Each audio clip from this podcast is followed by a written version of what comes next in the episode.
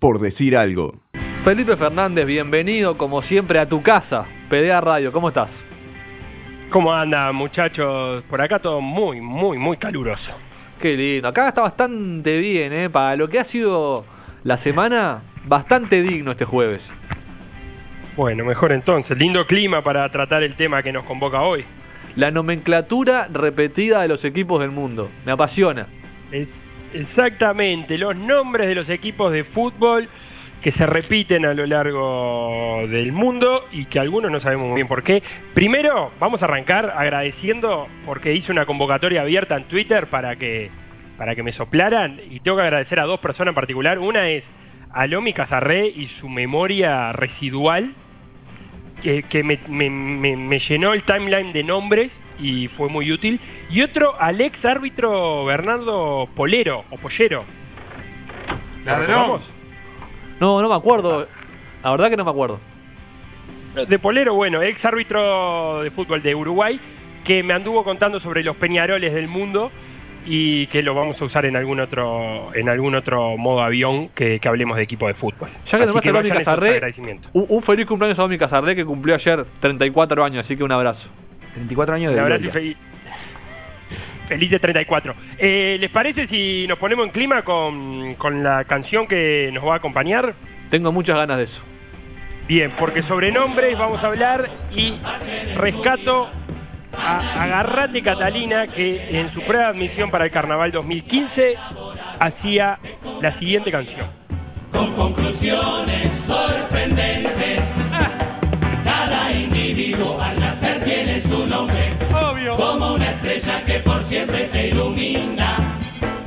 y que en cierta forma define tu persona. O algunas veces te caga la vida. Podés llevar el nombre de una telenovela o de un guerrillero de Nicaragua. Alguien te lo pone y así te llamas. Y si no te gusta, ajo y agua. El nombre define a la persona. Interesante tesis la de la Catalina. Sí, un espectáculo que después se transformó en un día de julio, que le fue muy bien eh, como espectáculo, pero que ese año no pudo entrar al carnaval. Y tenía eh, este segmento porque, pa- para arrancar les pregunto, ¿ustedes saben si sus nombres tienen algún significado? Sí, yo sí. A ver. Es algo relativo al fuego. Creo que es eh, hecho de fuego o algo así. Ignacio, porque viste que todo lo ignio. Facundo significa el elocuente, el que da Ah. discursos que convencen. Qué raro vos. ¿Qué- ¿Quién iba a decir? Te lo juro. Te lo ¿Y armaste vos. Sebastián? Sebastián tiene algo que ver con, eh, con la majestuosidad. Eso es lo que recuerdo. Ah, pero qué lindo. Bueno, Felipe es amante de los caballos, eh, para completar el círculo. Qué lindo. Y, y, y porque los nombres de los equipos también van por esos lados. Hay veces que tienen relación con, con, algún hecho de- de- del cual nacen y otras veces por, las actividades que, su- que suceden en la zona. O hay veces que como cualquiera de nosotros le debe el nombre a un abuelo, a un padre y bueno, en este caso a un, equipo anterior. Y no, no escapan a las modas, porque los nombres son cuestión de moda. Si no, hay que preguntarle a los miles de Santinos y Tiago que polulan por el Uruguay de hoy, que le deben su nombre a alguna telenovela argentina. Es un hecho que me preocupa aparte porque eh, ya eh, mi, señora esposa Karen eh, me amenaza con un futuro hijo hipotético que tengamos, ponerle un nombre de estos. Y yo estoy, estoy dando una batalla cultural muy grande, no a los nombres italianos en Uruguay. No sé si quieren sumarse a mi cruzada. Por ejemplo, mm, Giuseppe. Por ejemplo, Giuseppe o Giovanni o, o estos mismos Santinos, estas cosas que le quedan muy bien a los italianos y me parece que muy mal a nosotros. Vos le vas a poner eh, algo bien exótico, ¿no? Exótico. Eh, Exótico lo- Fernández. exo- exótico Fernández. Y bueno, para un Eh, cuento de lo- José Lo Carrillo. único que tengo claro es que le voy a decir que use el, el- el- el apellido combinado. Una cosa que diga Fernández Meyer creo que le da un estatus. Ah, Para ¿eh? mí, con eso tiene asegurada su vida. Bueno, volviendo a, lo- a los nombres de los de los equipos de fútbol, eh, hay muchos que se repiten y en esta columna me voy a centrar en tres grandes familias de nombres que son los nacionales, Tricolores, bolsilludos. gracias Canario Luna, los nacionales como bien cantaba el Canario, los Racings y los equipos mineros. Para otras columnas, para el futuro, van a quedar los Dinamo, los Esparta, los River Plate que, na- que, en- que hay en Paraguay y en Ecuador. eh, van a quedar un montón más. El, River Plate de, de Paraguay es con B larga. Es como, como todo en Paraguay. Eh, así que empecemos con los nacionales, que como bien cantaba Ignacio Álvarez, eh, claramente el Canario Luna hacía referencia a los nacionales del mundo cuando empezaba a cantar esa canción. Claro. Y vamos a empezar con el primero, que eh, por lo menos yo tengo registro en, en la investigación que hemos hecho, que es el Club Nacional de Fútbol. El, nuestro. Uruguay, el nuestro. Uruguay nomás, el decano y el más grande. Que cuenta... ¿Esto es algo que estás inventando para que la hinchada Nacional no se enoje contigo? No, porque cuando venga la columna de los Peñaroles del Mundo también diremos eso y demás. Porque, porque si vos decís que Nacional no es el primero, viene el Puma Rodríguez y te dice que, que sos un pseudo periodista y todo eso. No, y me amenaza con un juicio. Eso mismo. Sí, puede ser. Pero bueno, cuenta Andrés Reyes en su libro Ganes o Pierda, que es muy recomendable, el libro de preguntas y respuestas sobre Nacional, que editorial a la cabeza, que el 14 de mayo de 1899, en la casa del doctor Ernesto Caprario, que al lado de donde es el actual Teatro Verde, eh, socios y jugadores dirigentes de dos clubes de fútbol, el Uruguay Athletic Club y el Unión y Montevideo Fútbol Club, se fusionaron para crear el Club Nacional de Fútbol que, como bien recuerdan los hinchas nacionales, es el primer equipo criollo de América Latina. Esto quiere decir jugar con jugadores nacidos en, en el continente americano, mientras que en el- por, por esos años, finales del siglo XIX, incluso principios del siglo XX, se estilaba que los jugadores fueran ingleses. eh, ya sea operarios de ferrocarriles, como en el caso de Peñarol, o marineros, etcétera, etcétera. Bien. Eh, el Nacional, aparte de que con el nombre Nacional hacía referencia a eso de criollo, a eso de jugar con jugadores de América, también lo hacía el orden de las palabras.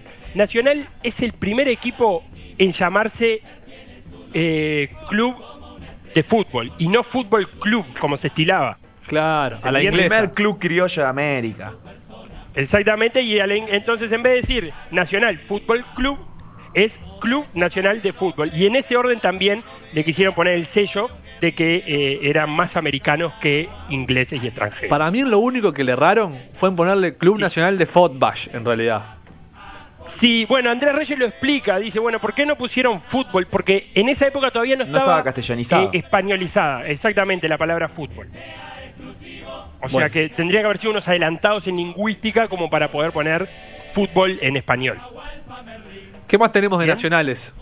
Vamos a los nacionales por el mundo. Empecemos la gira en Paraguay, en el Club Nacional, así se llama, de- del barrio obrero de Asunción, que... Finalista de la Copa 1900 finalista de la Copa Libertadores 2014 para alguien que no, no lo tenga muy claro, Nacional de Paraguay, algún desprevenido. que le final que pierde con San Lorenzo y semifinal que le gana a Defensor, ¿no? Correctísimo.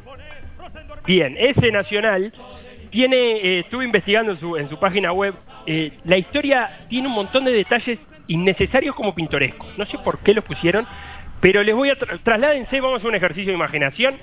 5 de junio de 1904, un domingo, una de la tarde, Asunción. un calor ¿Qué bárbaro. puede estar haciendo? Y comiendo tomando tereré y en una maca paraguaya. Algo así. Bueno, sí, eso es lo que se estilaba, por lo menos a la una de la tarde un domingo, era la hora de la siesta. Y parece, cuenta la historia, que un grupo de jóvenes, que eran todos compañeros del Colegio Nacional de la capital, se juntaron para, hablar y empezar a, a cranear un equipo de fútbol. Se juntaron en la casa de los Molinas, que hasta ahora, a la una de la tarde, como el resto de Paraguay, dormía la siesta y los echaron. Eso cuenta la historia. Y que se fueron a esperar a que se despertaran a la sombra de un Yabapobó, que es un árbol eh, característico de Paraguay, que se mantiene fiel ese árbol eh, en esa esquina. Y que bueno, luego de la siesta, sí armaron la reunión, fundaron el equipo, eligen presidente y que todo estaba encaminado, pero claro, se olvidaron de un detalle, ponerle nombre al equipo. Se habían olvidado de ponerle nombre al club. Entonces tuvieron que hacer una segunda reunión, días después, y deciden ponerle Nacional Fútbol Club en homenaje al Colegio Nacional de la capital. que Rapidita la reunión esa, ¿no? Sacándoselo de arriba rápido. Va como el Nacional, que- bueno.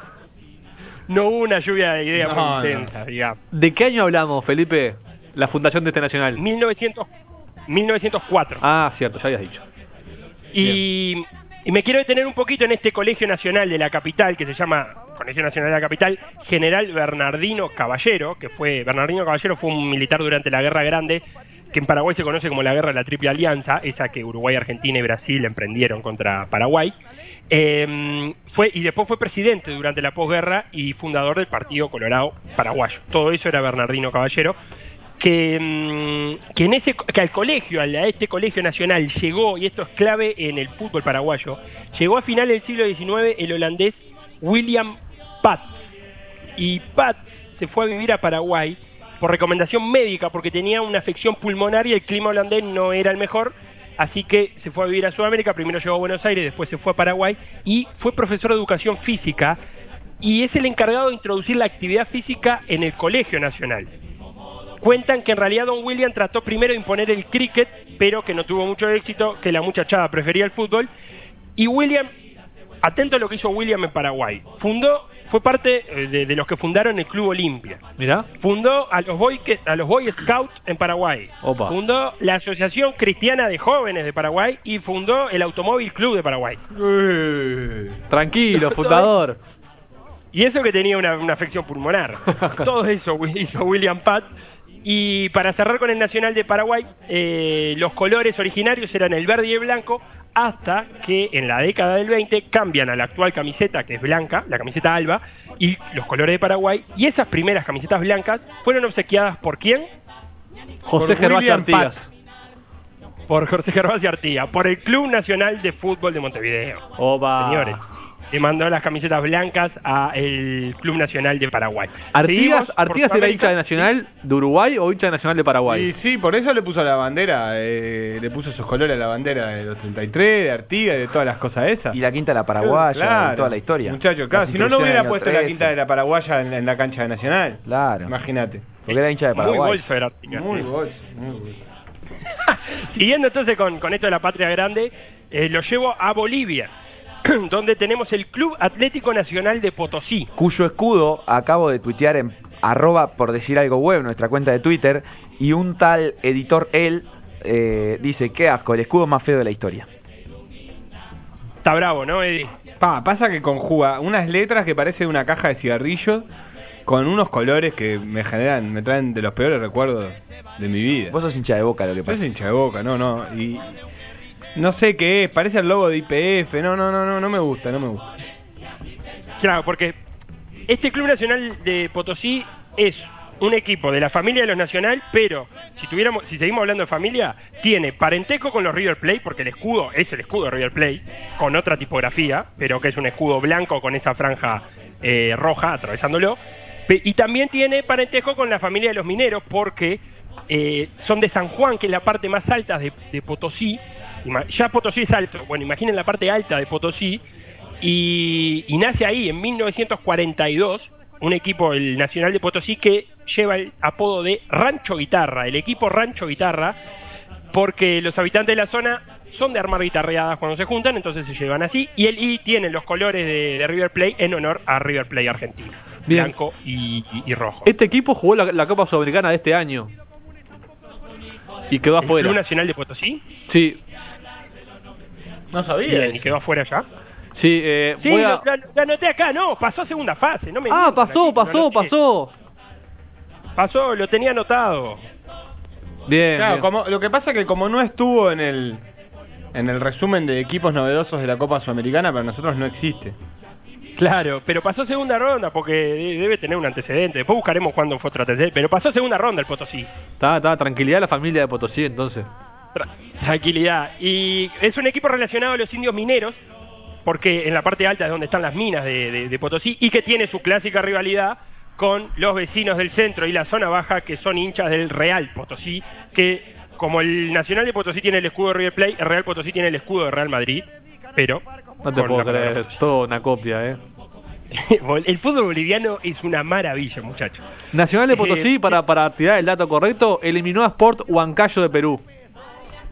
En un partido de, de rinquirranga. Y el equipo que hablábamos antes, Nacional de Paraguay, también jugó la Copa Sudamericana reciente y pasó segunda fase eliminando ni más ni menos que a Cruzeiro. Bien, el Nacional. Así que tenemos dos nacionales en la segunda fase. Exacto. Bien. Eh, siguiendo con el recorrido de los nacionales, nos vamos a Ecuador con el Club Deportivo El Nacional.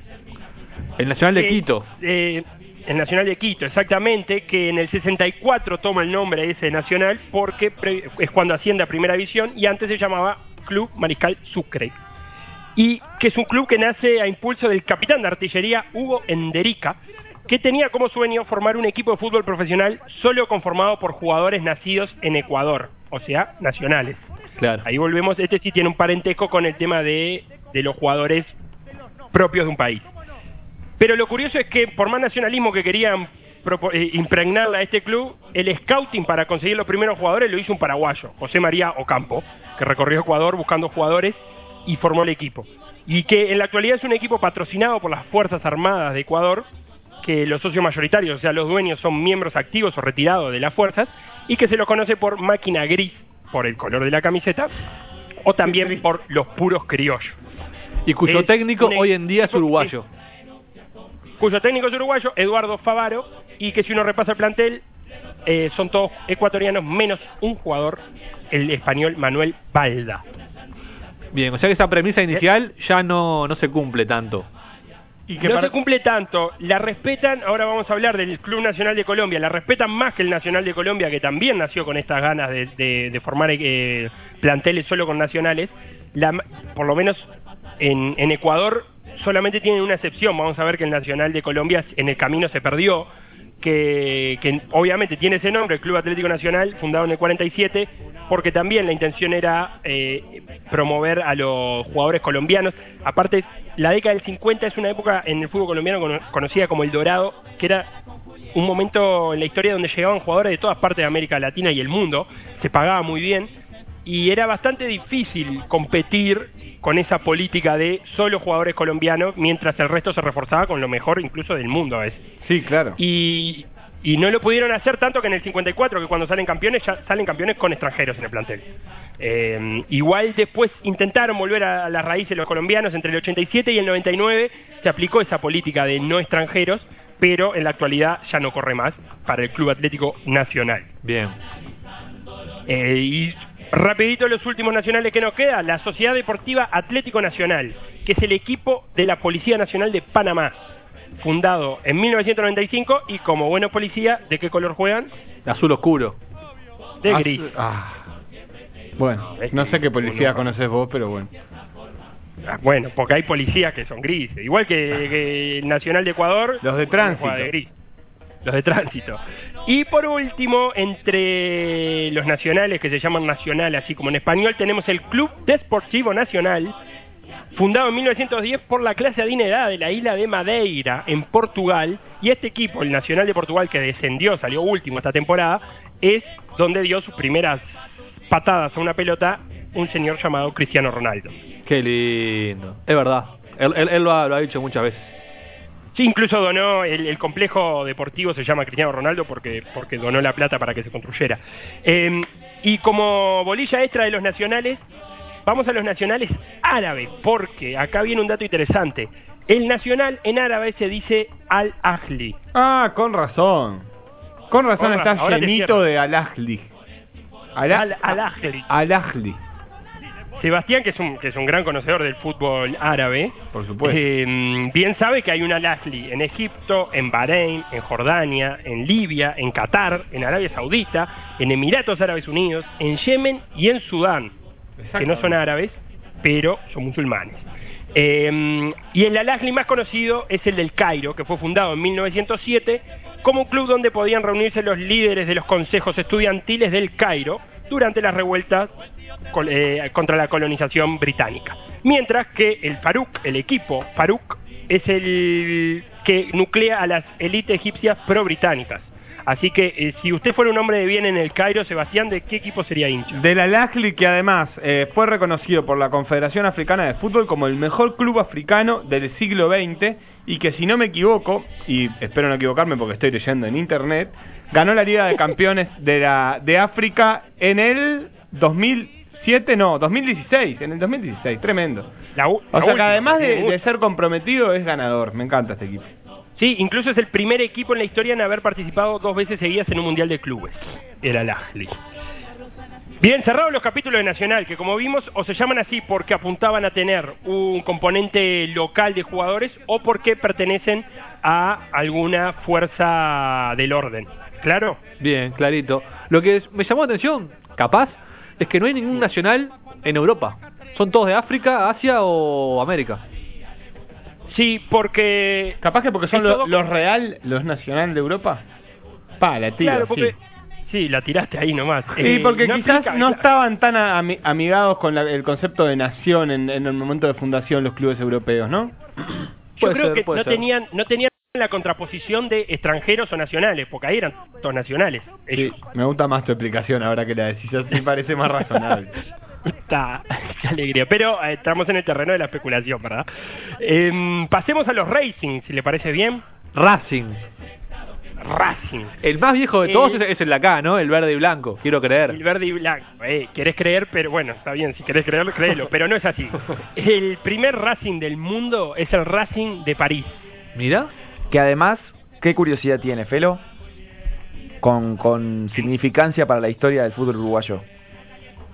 ¿El Racing de París? Sí.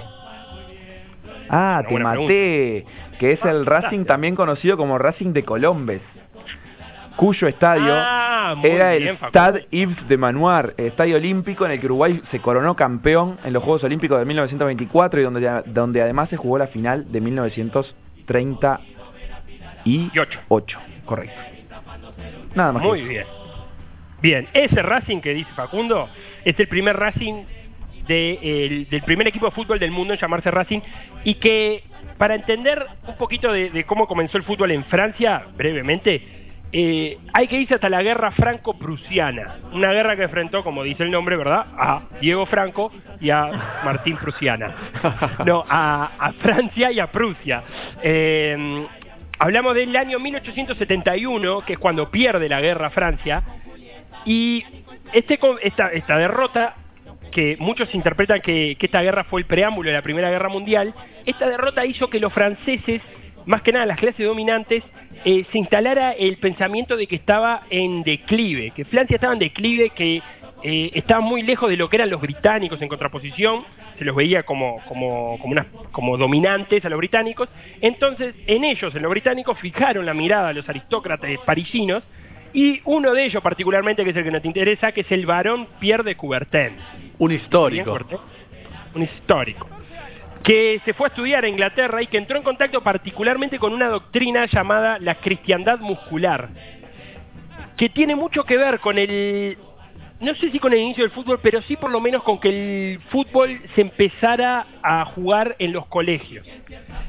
Porque la cristiandad muscular decía que el cuerpo de un hombre se le concede para ser entrenado y llevado al sometimiento y luego utilizado para la defensa de los débiles, el avance de todas las causas buenas, en contraposición a que la cristiandad decía que no sostiene que la mera fuerza o actividad física se merezcan ningún tipo de respeto o veneración o de que un hombre sea mejor que otro porque lo pueda tirar al suelo. ¿Quedó claro? Clarito. Hay que entrenar el cuerpo, pero para las causas buenas y no tanto para la competencia. Eso decía la cristiandad muscular. ¿De, de qué año Y- hablamos, Felo? Perdón, más o menos, ¿dónde estamos parados? Estamos parados a finales del siglo... Ya te, no, estamos hablando de 1871, es cuando, cuando Uh. Francia pierde la guerra franco-prusiana, y toda esta movida la estamos hablando en la década del 80 del siglo XIX y década del 90. Ta, ta, nos fuimos lejos, lejos. Lejos, no, estamos hablando de los orígenes del fútbol. Claro. Y mm, eh, eh, Coubertin se empapó de estas ideas y cuando vuelve a París, hay gente que lo empieza a seguir, entre ellos la escuela elitista de París, el Liceo Condorcet, que en 1882 crea un club deportivo, el Liceo Condorcet, y adoptan los colores blancos y celestes en honor a la Universidad de Cambridge, siempre Francia en esta época mirando a Reino Unido. Ajá. Y ese club deportivo del Liceo Condorcet se llama Racing Club de France porque en realidad estaba enfocado en un principio en las carreras. Y en 1896 ese club crea su sección de fútbol y es ahí cuando nace en 1896 el Racing Club de France Fútbol. Todo por las carreras de la, del Liceo Condorcet de París. Exactamente. Y, el- los colores blanco y celestes por Cambridge. Y después- en 1903, pocos Sí. años después, es cuando nace el Racing Club de Avellaneda. Opa, la cadé. que la CADE la CADE que mm, nace de la, de la unión de dos equipos, de los de Colorados Unidos y Fútbol Club Barracas Sud, y que uno de esos eh, que estaba en esa reunión, el eh, Germán eh, Videlec, de ascendencia francesa, o Vidalac, no sé cómo se dice, eh, había llevado una revista de automovilismo a esa reunión, por suerte era de automovilismo y no era de, yo qué sé, de, de hípica. De relajo. Y en la portada... ¿Eh? Una revista de relajo podría haber llevado. Podría haber llevado una de relajo de la época, porque en la portada de esa revista decía Racing Club y dijo, así no tenemos que llamar. Y por unanimidad salió Racing Club porque estaba en la revista de automovilismo francesa. Qué bárbaro, Andá eh. llevando. Por eso nos Andá ganan títulos Y- hace 40 años. Por eso, claro. muy- Y los otros Racing brevemente tenemos, en 1906 nació el Racing de Estrasburgo, que también está en Francia, en la provincia de Alsacia. Curiosamente, provincias que pierden, eh, Alsacia y Lorena es, es la provincia que pierden con Alemania y todo el lío de la Primera Guerra Mundial. Eh, el Racing de Santander en España, Sí. que se funda en el 1913. ¿Cómo no? El Racing Athletic, el Racing Athletic Club de Casablanca, que también juega de blanco y celeste. Y llegamos al 1919 con, después de llamarse Yuyito, Guaycurú y hasta Los Amigos, el equipo cervecero tomó el nombre de Racing en Montevideo, Racing de Montevideo, 1919, que consultado Diego Martini me dijo que en realidad le pusieron Racing porque era un nombre que más o menos estaba de moda en el momento y le pusieron Racing. Pintó, listo. Pinto. Y chao. Y por último, Te- el ot- te- otro de los Racing destacados, el Racing Club Genk de Bélgica. Muy O sea bien, que, pará, déjame, pará, déjame el, llevarte el- atrás. El único Racing que tiene fundamento, por nombre así, que le quisieron poner Racing por algo real, fue el primero de París. Todo lo demás son fruta. Eh, claro, todo lo demás son, por, la- por, lo- por lo menos en la investigación esta fruta. Racing de Santander no explica por qué le pusieron Racing directamente. Déjame llevarte atrás. ¿Sabés quién jugó, qué uruguayo jugó seis partidos en el Racing Matra de París entre el 86 y el, en la temporada 86-87? ¿Quién? Rubén Paz. ¿Y sabés quién jugó muchísimo más partidos? Rubén Paz que también jugó en Racing de Avellaneda, qué Claro. curioso. De hecho, jugó antes en. Racing de París que en Racing de Avellaneda. Eh, porque eh, llegó a Racing de Avellaneda en el 90. Y eh, ya en la década de los 80 había jugado en el Racing de París. ¿Y quién jugó muchísimo más partidos durante tres temporadas? Entre el 86 y el 89 jugó 89 partidos, ¿En dónde? haciendo 32 goles en el Racing de París. Obvio. ¿Quién? ¿Uruguayo? Sí, El Pollo Olivera. no. Más talentoso y más viejo. Marcelo Marujotero. No, más talentoso, más o menos capaz que de la misma El época. Enzo. El Enzo. El Enzo jugó tres temporadas en el Racing Matra de París. Eh, nada, jugó ahí tres temporadas, hizo eh, 32 goles en 89 partidos. Qué linda sección esta de uruguayos en Racing. Tengo, tengo una reflexión No, nomás en Racing no, en Racing de, de París. sobre eh, la- lo que eran la- la- las reuniones para decidir los nombres y siempre son como muy básicas. Yo no sé si que la historia las diluyó este y, le quitó condimento, pero siempre es eh, ahí pasa un barco con la bandera azul y amarilla y le ponemos azul y amarillo a la camiseta y ahí tengo esta revista con que dice Racing le ponemos Racing, como que no había mucha elaboración, ¿no? No sé, me quedo con eso. Sí, el azul y amarillo le hacen referencia a Boca y justo era un barco, un barco sueco el que pasaba por como, ahí. ah, estábamos acá en una plaza y pasó un barco sueco, no sé, yo qué sé. Me parece raro. Era un, Ponele momento, ganas. era un momento de efervescencia. Los gurises querían jugar al fútbol, no querían ponerse a pensar en las otras cosas. Sí, sí. Bien, vamos, cerramos esta, este modo avión con la familia de los equipos mineros, que hay muchos. A ver, Y, a ver, empecemos con el primero, porque la minería es una actividad que suele influenciar a los equipos de la zona, digamos.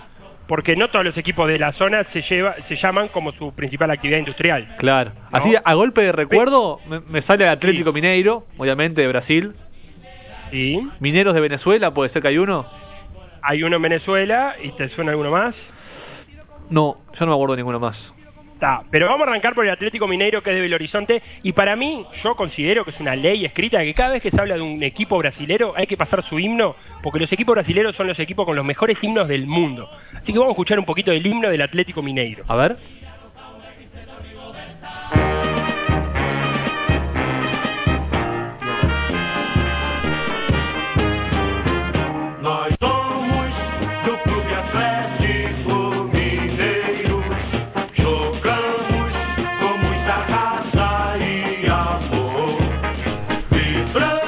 Jogamos con muita gasa e amor. Y amor, claramente, el Atlético Mineiro, un himno precioso que es originario de Belo Horizonte, que es una ciudad donde, entre otras cosas, se procesan derivados de acero, oro, magnesio y piedras preciosas. En el estado de Minas Gerais, justamente. En el estado, justamente, de Minas Gerais, Belo Horizonte capital de, de ese estado.